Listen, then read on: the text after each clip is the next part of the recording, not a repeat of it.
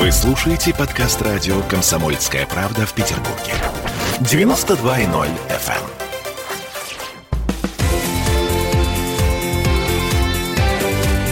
Картина недели. А это мы вернулись в петербургскую студию радио «Комсомольская правда». Я Дмитрий Делинский. Я Ольга Маркина. Ректор гуманитарного университета профсоюзов Александр Записоцкий. Вместе с нами на троих подводим некоторые информационные итоги уходящей недели. Здесь смотрим в будущее в этой четверти часа. Сюрприз для старшеклассников подготовило Министерство образования. Поменялись правила приема в вузы. Там семь пунктов. Самый важный из них, на мой взгляд, это отмена второй волны. Я не настоящий сварщик. Я очень давно не поступал в высшее учебное заведение заведения. Я не знаю, как сейчас там все устроено, но а, по факту а, это звучит вот так. Зачисление на очные бюджетные места будет проходить в два этапа. Сначала зачисляют льготников, целевиков и тех, кого принимают без экзаменов, например, по результатам Олимпиад. А затем начинается основной этап зачисления, и он не разделен на две волны. Вузы э, раньше, когда были две волны, могли остаться незаполненными места, потому что абитуриенты, набравшие больше баллов, могли в последний момент выбрать другое место место обучения уйти в другой вуз. А в результате возникал какой-то вакуум, который приходилось заполнять теми, кто стоял ниже в очереди. А иногда э, этот вакуум не заполнялся вообще. Да, просто оставались пустые места. Вот этот механизм э, Минобр теперь отменяет. Останется только одна волна зачисления. Ну, во-первых, к лучшему ли это все? Я еще не анализировал и не продумал вот эту систему достаточно глубоко, но э, вот даже если нам сейчас предложат бочку меда, я в ней буду все равно искать ложку дегтя. Потому что это Минобр Минобр. И, скорее всего, найду, потому что у нас в стране сложилась губительная для системы образования система принятия решений в интересах очень небольшой группы вузов, находящихся совершенно искусственно, в большинстве своем не по заслугам, а в привилегированном положении. То есть с ними Минобр советуется, а со всеми остальными вузами нет? Советуется – это не то слово. Принимает решение в их интересах. Вот никто особенно не знает, знает, но я могу назвать вузы, которые имеют особые совершенно для себя льготы в виде государственных решений в отношении призыва студентов в армию. Так. Понимаете, я не буду называть, но есть государственные решения, и когда влиятельные люди приходят устраивать своих детей в ВУЗ, декан говорит, а вот у нас есть вот такая-то льгота, такая-то льгота, такая-то льгота. В стране это совершенно не афишируется. Но вот как бы воинские обязанности для этой группы людей не существуют. А что такое, например, э, четвертый экзамен? Вот ЕГЭ, вся система вводилась для того, чтобы люди из регионов были поставлены примерно в одинаковое положение, и блатные вузы они не зачисляли по блату. Мы, ректоры, по крайней мере, все знаем о том, как это было в советское время, как зачислялись по блату. Вот четвертый экзамен – это система, та же самая, зачисления по блату. Люди подают документы, и один четвертый экзамен сам вуз имеет право проводить. Значит, вуз ставит те баллы, которые считает нужным. Ну, э, вот в условиях очень жесткой конкуренции вдруг определенной группе студентов выставляется по 100 баллов. Они проходят по ЕГЭ, потому что это огромная фора. Это в среднем, вот, а люди идут, в общем-то, и, конечно, по блату, они конкурируют неплохо подготовленными, они ходили в хорошие школы, они там были натасканы на ЕГЭ, но не такие звезды, чтобы пройти на бесплатные места. И вот четвертый экзамен дает там примерно 5-7 баллов плюса за счет того, что это гарантированная сотня сотня. Понимаете, человек нужен вузу, значит, мы ему ставим сотню. А чем это отличается от старой системы, и зачем тогда городили весь этот огород с ЕГЭ? Причем, ну, это, это все настолько прозрачно, это все очень легко прочитываемо. Теперь Олимпиады. А что такое Олимпиада? Это независимая от вуза история. Вот сейчас олимпиадники получают огромные преимущества. Но вот у нашего вуза была потрясающая Олимпиада по там, наследию Лихачева. Она и сейчас осталась, только ее изъяли стараниями известного московского вуза, который имеет контрольный пакет при решении этих вопросов, изъяли из перечня Олимпиад, которые дают возможность льготного поступления. И там есть ряд закулисных механизмов, что кто имеет олимпиадников, тот их потом получает в качестве поступающих студентов. Это довольно-таки сложные механизмы, но если ты имеешь олимпиаду, ты имеешь огромную фору с точки зрения того, что потом к тебе приходят олимпиадники. А вот нашу олимпиаду нечестно выкинули. При этом вы понимаете, что было смешно? Приезжали члены экспертных комиссий московских, известные мне люди, академики, очень крупные ученые, которые смотрели, как у нас все это происходит. И потом давали положительные заключения. Далее чиновники в Москве, которые это все анализировали, они вставали в отсутствие этих академиков и говорили, что академики такие-то и такие-то дали отрицательные заключения по Олимпиаде Гуманитарного университета профсоюзов. Ну, то есть прямой подлог. Прямой, да, подлог, конечно. И есть целый ряд вузов, которые создали с помощью государства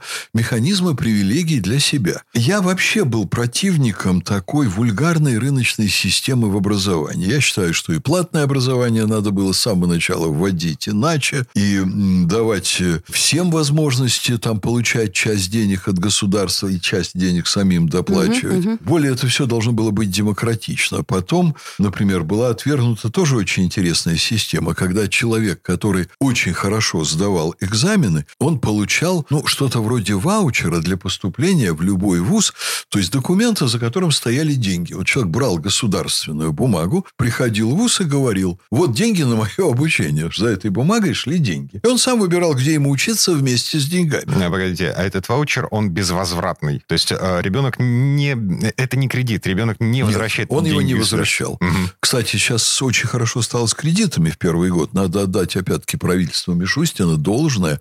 Эм, создали условия для выдачи невероятно льготных кредитов. Сначала было 8%, 8, а сейчас по 3,5 годовых ты платишь только проценты, очень маленькие деньги, реально ты платишь каждый месяц. Вот, и потом ты имеешь большое время устроиться на работу, начинать отрабатывать. Сначала там 3 месяца давали, сейчас, по-моему, 6 или 9 месяцев. И ты начинаешь постепенно возвращать кредит. Государство сделало замечательную вещь для людей, малоимущих, кто талантливый, кто способный. Вот правильно, ты отучись за государственный счет, потом верни деньги. Это очень хорошо.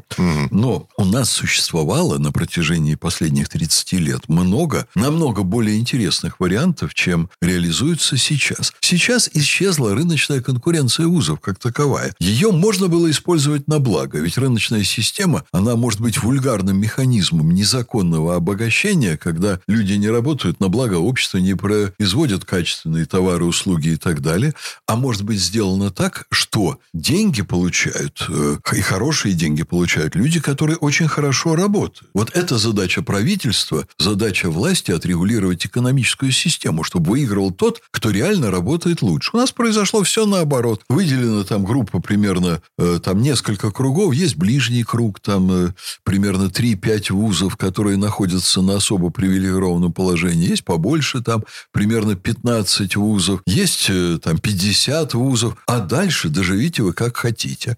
Зачем это сделано? Вот эти ректоры, они составляют этих вузов определенный пул чиновниками, это еще и очень распиаренные вузы. И что бы чиновники не делали, хотя это и очень вредное решение, в какой-то момент они приходят там на встречу с президентом, например, садятся за огромный стол и говорят ему, вот мы, лидеры лучших вузов в стране, говорим вам, что то, что у нас происходит в образовании, очень хорошо. А ректор какого-нибудь Орловского института культуры, он вот в этом кругу никогда не окажется. А дальше еще веселее, понимаете? Значит, э, чиновники раздают этим ректорам вопросы президенту, правильные вопросы, а потом говорят президенту перед этой встречей, что в ректорском сообществе назрели вот такие-то вопросы, вот мы вам делаем справку по актуальным проблемам.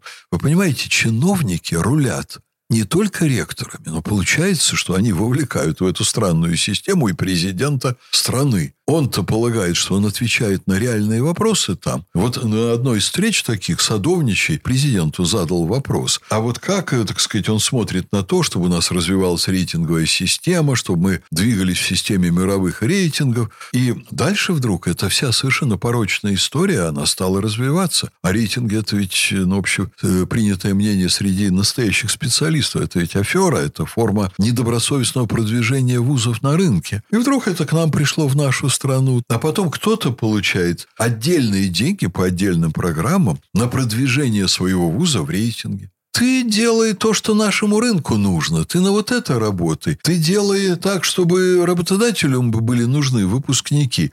А вуз вдруг начинает заниматься и вкладывает огромные государственные деньги в производство статей в западных журналах. Это огромный бизнес сейчас. Это огромная индустрия. Черт знает зачем. Но это туфта. Берут деньги западные журналы за то, что публикуют наши научные статьи. Не потому печатают, что статьи хорошие, не славу создают нашей науки, а берут деньги, потому что им заплатили и печатают. Кому это все нужно?